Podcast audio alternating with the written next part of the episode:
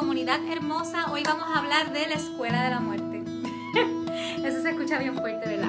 Vamos a hablar hoy sobre las pequeñas muertes, la última muerte física y el proceso de duelo que conlleva cada una de esas cosas. Y para hablar sobre este tema tan maravilloso, voy a tener una invitada muy especial, que es una de las personas que me inspiró. Yo, yo creo que la primera persona, es la primera, que me inspiró a lanzarme a todo esto de comunicar y de, de entrar en las redes y demás. Y es nada más y nada menos que mi querida hermana, eh, es mi hermana en todo el sentido, menos en el sanguíneo, pero mi hermana eh, de vida, de camino, mi mentora, mi guía una bendición en mi camino que es Mariluz Serrano. Mariluz Serrano es la creadora del proyecto El Amor, un estilo de vida.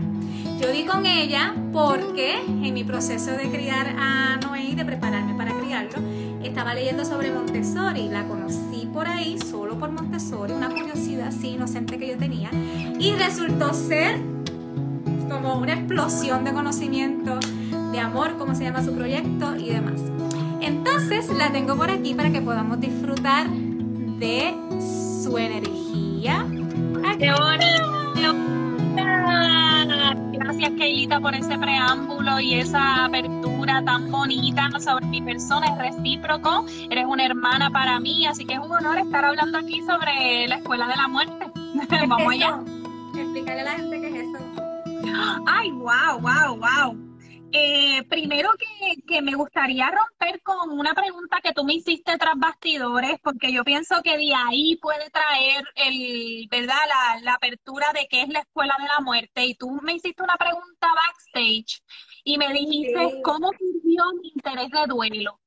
Y entonces duelo y muerte para mí, para Mariluz, son dos cosas aparte para mí no es lo mismo porque el duelo requiere una pérdida, ¿verdad? Y el, duelo es una pérdida que, que puede durar mucho, mucho tiempo y la muerte es algo que solamente experimentamos nosotros, los que nos quedamos aquí. Esa es, ¿verdad? Ese es mi aprendizaje después de la escuela de la muerte. ¿Y qué es la escuela de la muerte? Pues la escuela de la muerte es precisamente entender la, la muerte cara a cara para poder vivir la vida en completa plenitud. Eso en resumen. ¿Qué te parece? No, me, me, encanta. Este ha sido como un resumen bien conciso. Eres una dura. Me, Marilu es una comunicadora. Yo la admiro muchísimo por eso. El asunto de la Escuela de la Muerte, esto, o sea, no fue que fuimos a un lugar físico, fue algo virtual, liderada por Camilo Rusi y participan personas de todo el mundo de todo el mundo. Entonces nos dan conferencias con tanatólogos que son expertos en el tema de la muerte. Si es la primera vez que escuchan la palabra tanatología, pues que está relacionada con eso. Entonces, Mariluz y yo, bueno, yo empecé con lo de la escuela, le invité a ella, tuve el honor de, de tenerla así de mi lado, porque entonces nos motivábamos a estar en cada clase. Y cada clase fue muy enriquecedora, no tanto por, bueno, no tanto, no solo por lo que nos estaban compartiendo los recursos, sino también por la dinámica que se da entre las personas. Y un elemento base es tener esa valentía de querer hablar del tema, de mirar el tema a la cara. ¿Qué nos puedes decir sobre ese asunto, Marilu? Pues wow, eh, atender, entender, comprender y trascender. Esos fueron mis, mis conceptos más importantes cuando yo estoy viendo la muerte cara a cara, ¿verdad? Primero atenderla. Hola, muerte. Ay, estás aquí, estoy aquí frente a ti, ¿verdad? Entendí, entendí después de atender. Y después de atender, lo comprendí. Porque pude entender, a mí me llamó mucho la atención, Keilita, porque yo aprendí sobre pérdidas muy cercanas a mí, o sea, que no necesariamente eran la muerte física, sino que entendí que habían otros tipos de duelo. Y eso me ayudó mucho entonces a trascender, a, entender, a comprender y ver que todas esas muertes físicas tenían una razón, pero que yo estaba también muriendo constantemente en muchos temas.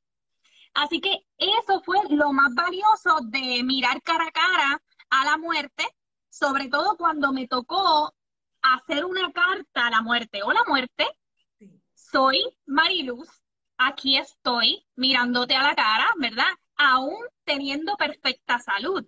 Por lo general se espera que las personas cuando están en algún duelo o cuando están viviendo alguna enfermedad bien, bien cercana a la muerte, que te dicen tienes tanto, ¿verdad? Para, para vivir, pues ahí es cuando miramos la cara. Pero qué interesante fue yo mirar a la cara a la muerte estando completamente en plenitud y salud, viviendo el amor un estilo de vida. Eso fue bien interesante. Adicional a eso, la carta a mi hija, ¿no? O sea, la única heredera ¿verdad? Que, que, tengo hasta este momento, ¿verdad? Eh, y, y, hacerle una carta a ella ya mirando a un futuro que podía ser en ese momento en que lo estaba escribiendo. O sea, la muerte, ¿verdad? La escuela de la muerte me ayudó a eso, a, a, entender que eso estaba ocurriendo y podía ocurrir en cualquier momento.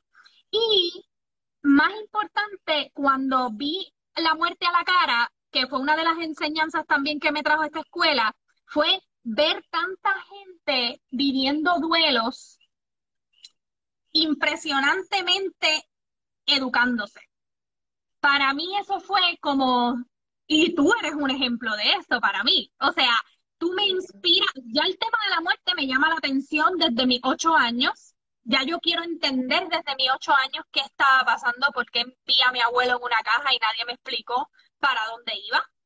Ahí nace entonces, luego en el tiempo, vivirlo en carne propia, tener experiencias cercanas a la muerte, vivir pérdidas físicas cerca y después verte a ti vivir una pérdida bien cercana y educarte.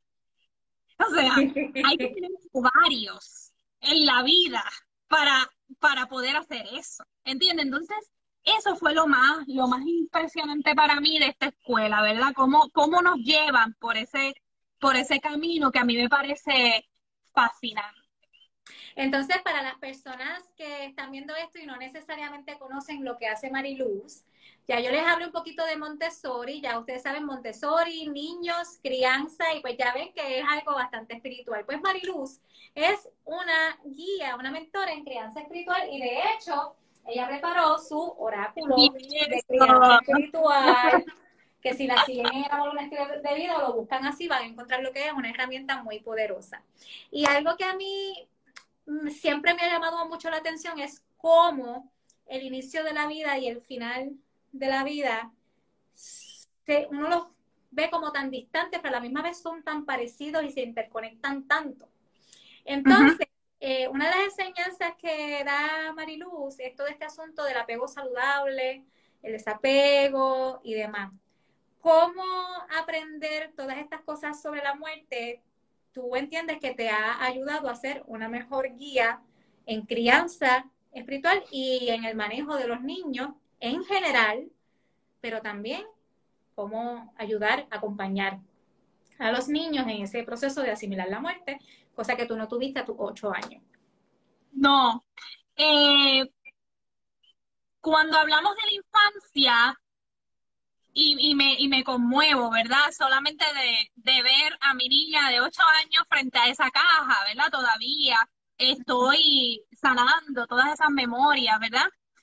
Es bien interesante cuando la veo, la tomo de la mano y la llevo al momento en que la abuelita de mi compañero de vida fallece, que vivió en esta casa, que acompañamos ese duelo, yo recibo la noticia y mi primera respuesta fue decirle a Victoria, Victoria, abuela María perdió, dejó su cuerpo físico, vamos a celebrarla.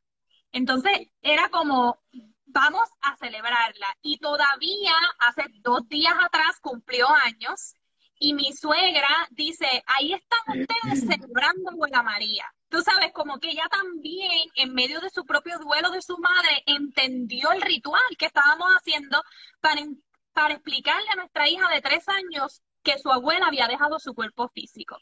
Entonces fue un proceso bien sutil porque tomamos su foto, una foto 8 por 10, fuimos afuera, la rodeamos de flores, pusimos una vela.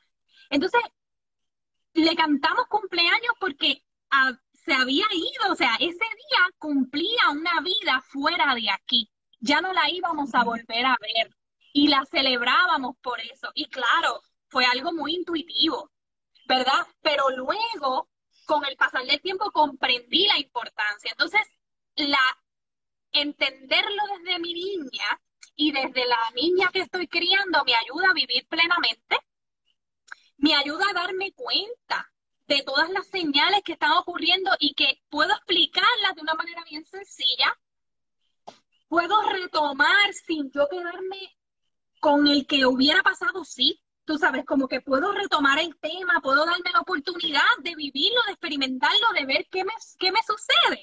Entonces, para yo poder acompañar a tantas familias, simplemente debo estar, ser, ¿verdad? Y entonces, ha sido bien interesante, de verdad, o sea, impactó mi camino bien bonito para yo poder, ¿verdad? Este, pues trascenderlo y, acompañar a, a, nosotros, ¿verdad? Como familia que lo vamos a seguir viviendo, es inevitable.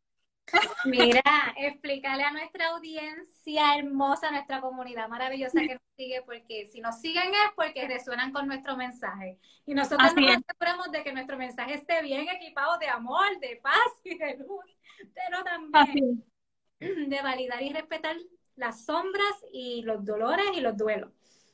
Háblales a nuestras comunidades sobre por qué tú estás mencionando tanto esto de acompañar ¿Qué aprendimos sobre acompañar? Lo que pasa es que cuando nosotros queremos cambiar algo, que es lo que la sociedad nos enseña, tienes, fíjate qué interesante lo que me llega a mi ser. Tienes que estudiar para ser alguien. Yo crecí escuchando eso. Pero si ya yo era alguien. Entonces, primero tienes que intentar hacer que esa persona se sienta bien. Ya tengo una otra responsabilidad, o sea, ya tengo que estudiar para ser alguien y ya tengo que acompañar, o sea, tratar de cambiar a la otra persona para que esté feliz. Entonces, cuando llega el duelo, cuando llega, ¿verdad? Ese proceso bien difícil, que las personas no están en su, en su mejor momento, ¿verdad? Como, como pinta la sociedad, que todo es peaches and cream y, y colores arcoíris, pues entonces ya no sabemos acompañar porque queremos cambiar al otro. Entonces, cuando queremos cambiar al otro, dejamos de acompañar. Y, y ¿verdad? Y, y algo que yo he estado aplicando en mi vida, no tan solo en el acompañamiento a las madres que no conozco, ¿verdad? que llegan a mi vida así como, te necesito, por favor. Eh, y yo, sí, yo estoy aquí, tranquila, pero después la suelto porque, porque yo estoy acompañando, entonces cuando tú acompañas, tú no, tú no la dejas pegar como una lata. Y a mí me costó entender eso. Así que cuando yo hablo de acompañar, hablo de mi propio aprendizaje, de saber que yo voy a estar en esa etapa de esa persona X tiempo, así mismo como la muerte, ¿verdad? Así mismo como la vida, o sea, un tiempo, un lapso, y luego entonces esa persona va a seguir. Así que cuando yo acompaño, yo no obligo, yo no digo, tú deberías hacer tal cosa, o tú deberías estar sintiendo esto, o mira, todavía te sientes así. Yo le digo a las mujeres que yo acompaño, que son mujeres de luz, yo les digo, no importa si volvemos otra vez al repeat, no importa si volvemos otra vez al círculo, no importa si volvemos a la ruleta, es importante una y otra vez hasta que lo trascendamos.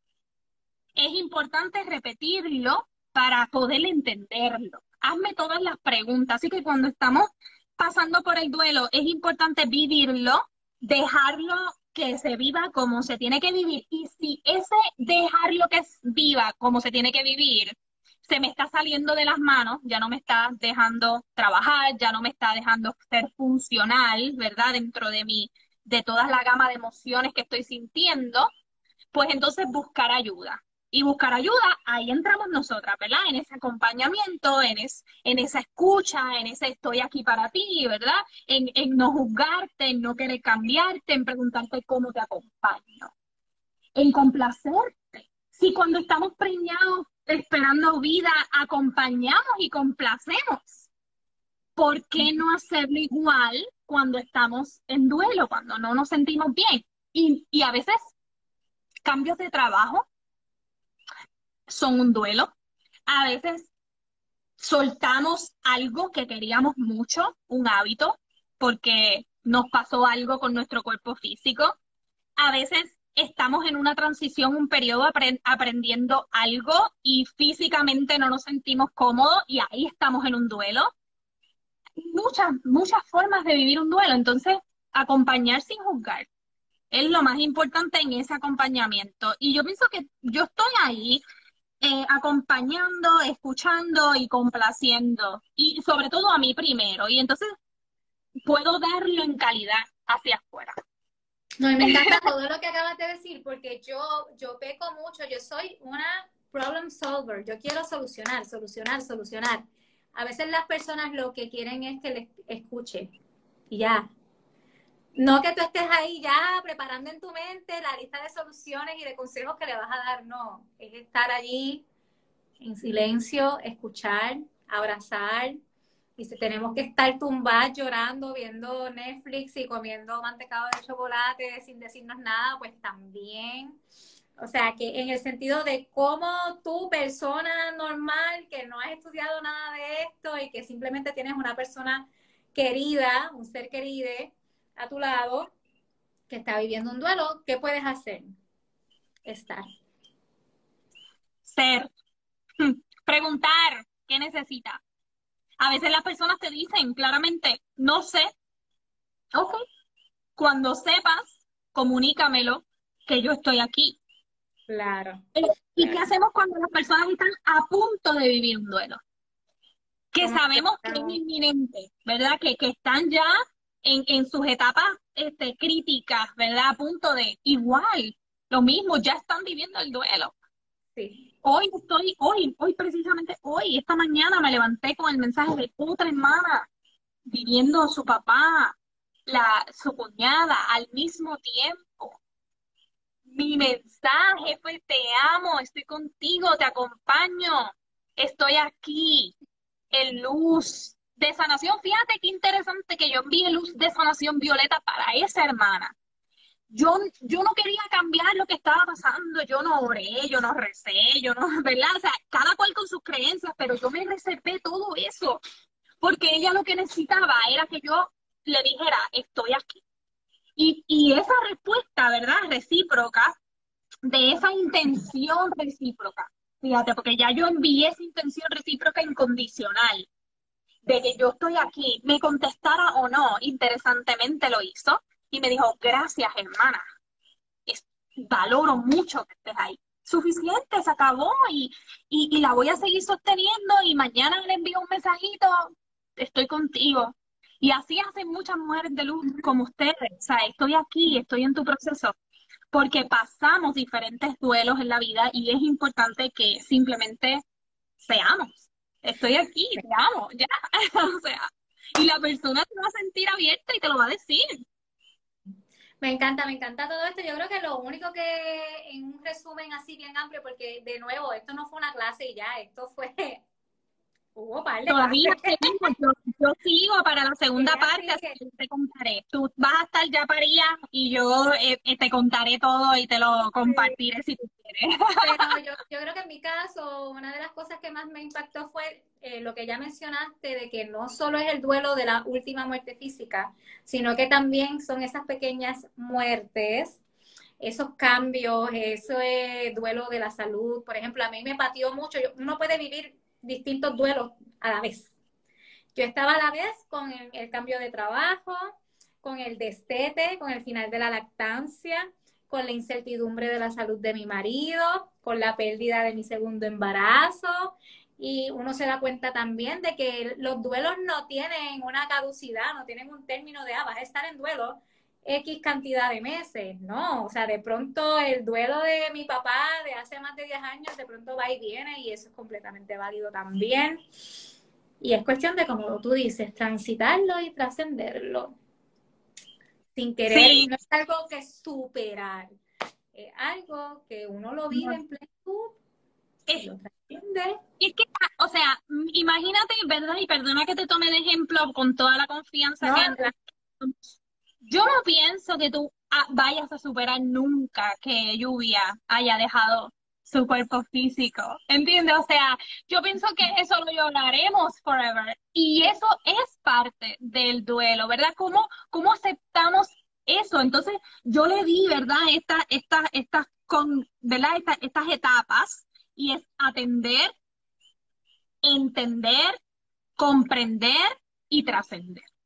Entonces, tú trasciendes cuando tú lo lloras, pero entiendes por qué, comprendes por qué y atiendes cada vez que lo tengas que atender, como bien dijiste. O sea, papi llega a mi pensamiento en un cielo, en un arcoíris y me echo a llorar porque sé que esa es nuestra comunicación, ¿verdad? O sea, qué bonito, ¿verdad? El otro día mi hija mayor, que yo le digo, Yayi, que anda por ahí conectada, te amo, Yayita, Dios te bendiga, me dice, mami, mamita, mi mamá, su mamá, porque yo soy mamita ahora en esta etapa de su vida, ¿verdad? Pero su mamá dejó su cuerpo físico hace muchos años y todavía cada año revive en una canción, ¿verdad? A cada rato mi mamá me enseñó eso, o sea, ¿me entiendes? O sea, cuando atiendes, cuando entiendes, cuando comprendes, lo trasciendes y lo puedes vivir y entonces puedes acompañar a otros a, a vivirlo también.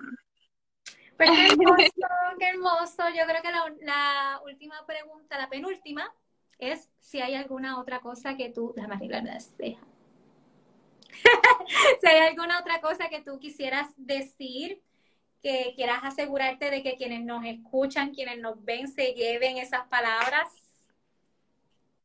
Wow, pues vive, vive haciendo, no te quedes con el que hubiese pasado sí no te quedes con el what if, ¿verdad? O sea, no trata lo más que tú puedas de, de vivir siempre tranquila, tranquile, de que estás haciendo todo lo que quieres hacer y que no te quedas con el que hubiese pasado si yo hubiese. Esa, esa es la mejor satisfacción que la vida y la muerte pueden regalarnos. Energía vital. Energía vital y, duradera, calidad, no cantidad, ¿verdad? Entonces no es hacer un montón de cosas ahora porque mañana me voy, sino como cada paso, ¿verdad? Delinea el siguiente y yo pueda vivir sabiendo eso. Entonces, ahora sí la última, ¿cómo la gente te consigue? puedes arroba el amor, un estilo de vida, ahí está arroba oráculo de crianza espiritual, que tú tuviste el honor, yo tuve el honor de que tú lo editaras también y fueras parte de esa publicación poderosa que nos acompaña. Y bueno, estoy por aquí, estoy enfocada ahora por fin en mi tesis doctoral, pero siempre estoy, siempre estoy para, para todos eh, en algún momento pensé que no sería la doctora Marilu Serrano porque realmente no lo necesito, pero la vida me dijo, pues mira, sí, nena, o sea, ya, ¿entiendes? O sea, lo vamos a hacer y vamos a, y, y el tema está muy duro, así que después se los comparto para que, para que lo vean por ahí, lo, lo filosofemos. Pues tengo aquí secuestrado, este es el oráculo, el original, dedicado por todas las mujeres que tuvieron algo que ver con esta belleza en una cajita. Uno la abre y encuentra aquí el librito, que es una belleza. Está todo ilustrado por Tania Legrand de Había una vez. Y entonces te trae las cajitas y yo voy a tirar una. Estas son las cartas. El deck. Voy a tirar una vez que, que nos quiere decir nuestro universo para que ustedes vean, los que no conozcan cuáles son estas cuestiones de oráculos y, demás, tengan un poquito de la experiencia. Y si les asusta un poco, porque puede que asuste cuando uno tiene desconocimiento, las cosas pueden asustar, pues vean que esto es pura belleza, pura belleza. El oráculo es una respuesta divina y lo divino es todo lo que tú sientas que es divino, ¿verdad? O sea, porque cada cual le da el significado. La tengo, la tengo. Cultivo la libertad. una ilustración. cultivó la libertad y detrás tiene su mantra. El mantra dice, soy un ser espiritual, lleno de confianza, que muestra interés en demostrar amor a sí misma y a mi familia. El respeto y el amor son mi religión. Así que ahí se los regalo. Respeto y amor. Así es. Qué bonito eso. Usted busca eh, la carta en el librito y en el librito profundiza un poco más sobre esa reflexión y te hace unas preguntas guías para que tú reflexiones de verdad. Así que mira, Betsy, Betsy, te amo, Mariluz, te amo, amo a todas las personas aquí presentes, les saludamos y les enviamos todo nuestro amor y compartan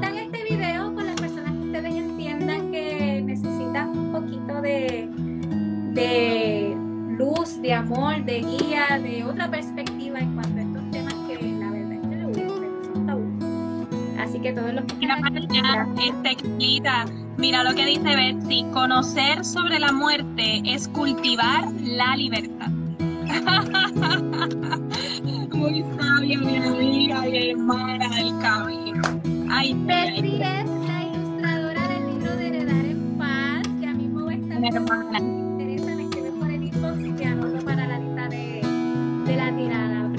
Ya que estoy ahí. También estamos bien orgullosas de ti, Bessie, pero sobre todo agradecidas de que estés en nuestro camino. Así es, hermana, te amo, les amo, gracias, Keilita, gracias, a Martín. por estar. Y a ustedes.